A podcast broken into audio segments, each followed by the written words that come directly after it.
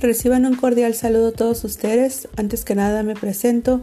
Mi nombre es Azucena Sánchez Duarte, soy tijuanense de corazón, ama de casa y estudiante en la Universidad Abierta y a Distancia de México, cursando la carrera de licenciatura de Desarrollo Comunitario en quinto semestre. En esta ocasión hablaré sobre las asociaciones civiles constituidas y el desarrollo comunitario. Comenzaré por presentarles para qué sirve constituir una asociación civil. En primer lugar, ayuda a organizarse mejor. Se definen las funciones de cada uno, se especifican los objetivos principales y secundarios, se establecen autoridades, se fijan reglas de funcionamiento, etc. Todo esto fortalece la organización. En segundo lugar, un grupo de personas organizadas tiene mucho más fuerza que cada una de ellas individualmente. De esta manera se hace realidad aquel viejo refrán que reza, la unión hace la fuerza. Además, un núcleo constituido y organizado suele atraer y entusiasmar a otras personas. De esta manera aumenta la participación, se afianza el compromiso de los integrantes y crece la solidaridad social. Recalcitraremos un poco de historia de la creación de las asociaciones. A partir de los años 80, México se encuentra en plenitud tras la consolidación de las organizaciones de la sociedad civil. Esto se da como consecuencia de los movimientos sociales de los años 60 y 70. Durante este periodo, varias de las organizaciones que se establecieron no lo hicieron de manera formal ni legalmente, ya que la ideología que los constituía era una ideología contestataria. Algunas otras se pueden decir que adoptaron una figura jurídica de asociación civil, aún las que se encontraban prestando servicios solidarios y altruistas, ya que la figura jurídica de la institución de asistencia privada, que debiera haber sido la mejor forma de requerir los fines de algunas de estas organizaciones, significaba menos autonomía al estar reguladas por la Junta de Asistencia Privada, estas siendo nombradas por los gobiernos estatales. Muchas veces podemos caer en una confusión cuando escuchamos hablar de una asociación con una institución de asistencia privada. Es por eso que les compartiré unas cuantas diferencias entre una y otra.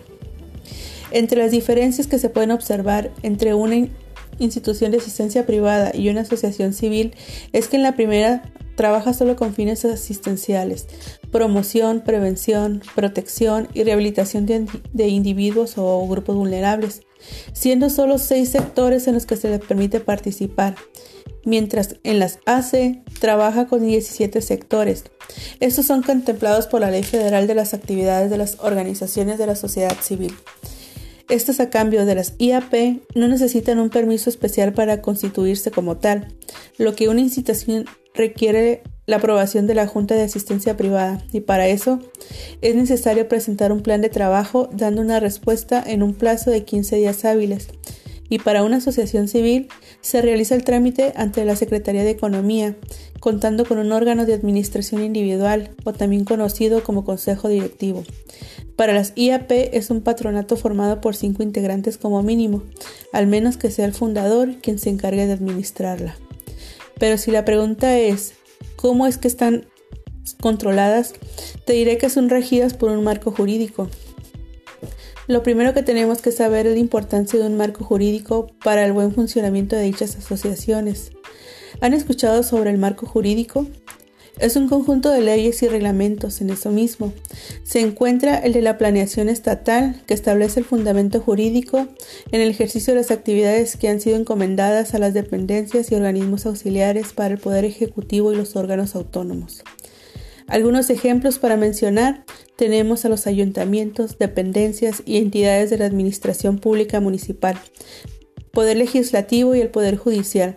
Ahora si nos preguntamos el por qué es importante el marco legal para los organismos de apoyo en el país, es por el hecho de que gracias a la existencia de leyes se logra la evaluación del marco legal federal para gobernar los esquemas de financiamiento de las instituciones públicas con el fin de darle un uso más equitativo en cuanto a los recursos públicos mediante estrategias.